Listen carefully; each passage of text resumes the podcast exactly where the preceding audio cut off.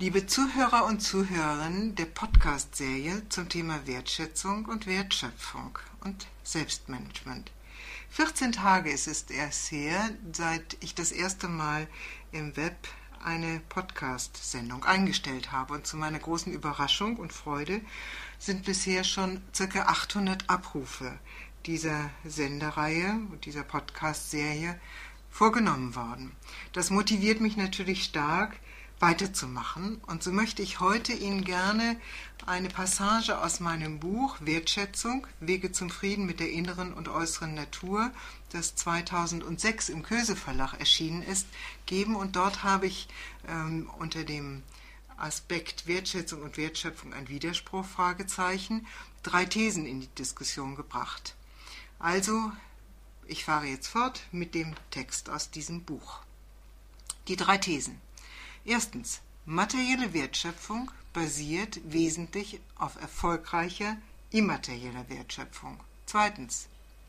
Wer materielle Werte auf Kosten der immateriellen Wertschöpfung schafft, vernichtet mehr Wert als Wert zu schaffen. Drittens. Wer immaterielle Wertschöpfung unter Absehung der materiellen Wertschöpfung betreibt, gefährdet nachhaltig unternehmerischen Erfolg. So, damit das Ganze ein bisschen plastisch wird, möchte ich Ihnen gerne dazu Beispiele bringen. Zwei zu der ersten These, wonach materielle Wertschöpfung wesentlich auf erfolgreicher immaterieller Wertschöpfung basiert. Die PISA-Studie wird nicht ohne Grund von der OECD durchgeführt, das heißt einer Einrichtung, in der die stärksten Industrienationen ihre Interessen vertreten. Ihr Thema Bildung, Ausbildung, Wissensniveau der nachwachsenden Generation im internationalen Vergleich markiert damit eine wesentliche Ressource wirtschaftlicher Prozesse. Wenn es in einer Wissensgesellschaft an Bildung mangelt, dann leidet die Konkurrenzfähigkeit. Bildung ist aber ein immaterielles Gut. Es herzustellen verlangt nicht eine materielle, sondern eine immaterielle Wertschöpfung. Dies gilt noch mehr, wenn das Ziel wirklicher Bildung erreicht werden soll, nämlich Charakter und Persönlichkeit. Ein zweites Beispiel. Alle Eltern wünschen sich, dass ihre Kinder eines Tages in der Lage sein werden, ihren Lebensunterhalt selbst zu verdienen und damit die Grundlagen für Selbstständigkeit, Familiengründung und eine glückliche Zukunft zu legen. Ob und in welchem Maß den Kindern dies gelingt, hängt nicht zuletzt davon ab, ob sie ein ausreichendes Selbstwertgefühl und wichtige Potenziale bereits in Kindheit und früher Jugend entwickeln konnten. Wer sich selbst nicht wertschätzt, wird auch am hart umkämpften Arbeitsmarkt nicht wertgeschätzt. Wer seine Fähigkeiten nur unzulänglich entwickeln konnte, wird auch weniger Chancen haben, materielle Werte zu schöpfen. Auch hier sind immaterielle Wertschöpfungsprozesse grundlegend für erfolgreiche materielle Wertschöpfungsprozesse. Damit komme ich zur zweiten These, wonach derjenige, der materielle Werte auf Kosten der immateriellen schöpft, mehr Wert vernichtet, als dass er Wert schafft. Diese These ist sicherlich schwerer zu begründen als die erste. Insbesondere braucht es einen anderen, weniger kurzfristigen Blickwinkel. Wenn wir uns eine Sicht erlauben, die sich von den kurzfristigen Verwertungszyklen ablöst und der vernetzten Realität und ihrer langfristigen Wirkung eher gerecht wird, dann können wir die Berechtigung dieser These ahnen. Der Ökonom William Kapp hat in seinem berühmten Buch Die sozialen Kosten der Marktwirtschaft bereits vor Jahrzehnten auf die zerstörerischen Wirkungen unserer Weise des Wirtschaftens hingewiesen. Damit hat er einen bedeutenden Beitrag zur Ökologiedebatte der 70er Jahre geleistet. Damals hatte der ungehinderte Raubbau an den natürlichen Ressourcen von Boden, Wasser, Luft noch den Charakter eines Kavaliersdeliktes. Man nahm es nachsichtig zur Kenntnis. Heute sind wir weiter. Ökologisches Management, Verursacherprinzip, internationale Klimaschutzabkommen, Umweltstandards aller Art sollen helfen, unsere Lebensgrundlagen intakt zu halten. Wir sind weiter, doch wir sind nicht weit genug, wie alle wissen. Doch wir beginnen zu ahnen, dass wir gut beraten sind, den Ast, auf dem wir sitzen, nicht abzusägen. Wer materielle Wertschöpfung individuell oder strukturell auf Kosten der natürlichen Lebensgrundlagen zerstört, vernichtet mehr Wert, als er schafft.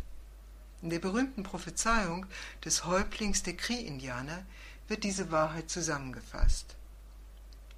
Erst wenn der letzte Baum gerodet, der letzte Fluss vergiftet, der letzte Fisch gefangen ist, werdet ihr merken, dass man Geld nicht essen kann. Gilt der Kern dieser Aussage auch im Kleinen, in einem individuellen Leben? Wer kennt sie nicht? Im Märchen ebenso wie in der Realität. Die Menschen, die dem materiellen Reichtum Vorrang vor allem anderen geben. Ihr Streben und Trachten richten sich darauf, Eigentum für sich und ihre Kinder, für Macht und Ansehen anzuhäufen. Was ist daran problematisch? Geld und Gelderwerb als solche sind nicht zu verurteilen. Geld stellt eine Energie dar, die Unglaubliches im Guten wie im Schlechten bewirken kann.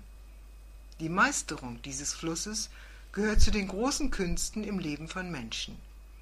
Problematisch wird es erst, wenn Geld und Besitz über allem anderen stehen, wenn die materielle Wertschöpfung zum selbstsüchtigen Selbstzweck wird. Dann leidet anderes, Mitgefühl, Wohltätigkeit, Verantwortung sich selbst und anderen gegenüber. Kommen wir zur dritten These. Wer materielle Wertschöpfung unter Absehung der immateriellen Wertschöpfung betreibt, so hieß diese These, gefährdet nachhaltig unternehmerischen Erfolg, was im Übrigen auch umgekehrt zutrifft. Diese These gilt in besonderem Maße für die in hochindustrialisierten Gesellschaften.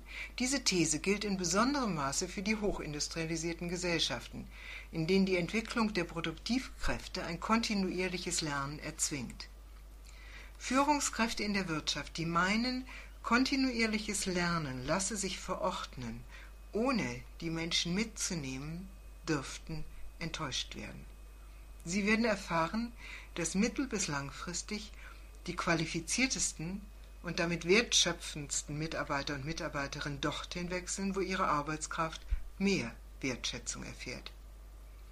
Wie die Forschung längst festgestellt hat, scheitern weit mehr als die Hälfte der unternehmerischen Restrukturierungs- und Reengineering-Maßnahmen, das heißt, sie führen nicht zu den erhofften Wertschöpfungszielen. Die Gründe des Scheiterns findet man in der Regel in Fehlern, die gegenüber den Mitarbeitern und Mitarbeiterinnen gemacht wurden.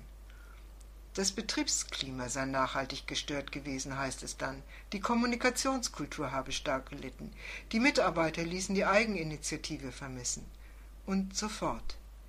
Wer das Betriebsklima zerstört und die Vertrauensbasis beeinträchtigt, wird kaum nachhaltige unternehmerische Erfolge erzielen. Im Gegenteil, es dürfte zu kontinuierlichem Krisenmanagement kommen, bis wieder eine angemessene Balance zwischen den Zielen der materiellen und immateriellen Wertschöpfung gefunden wurde.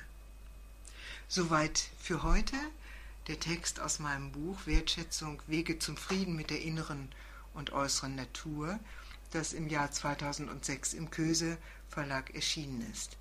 Ich möchte Sie verweisen auf die Weiterbildungsmaßnahmen zum Thema Wertschätzung in der Personal- und Organisationsentwicklung, die Sie bei mir unter meiner Webseite finden www.info www.communio-essen.de und bald werden Sie den nächsten Podcastbeitrag zu hören bekommen.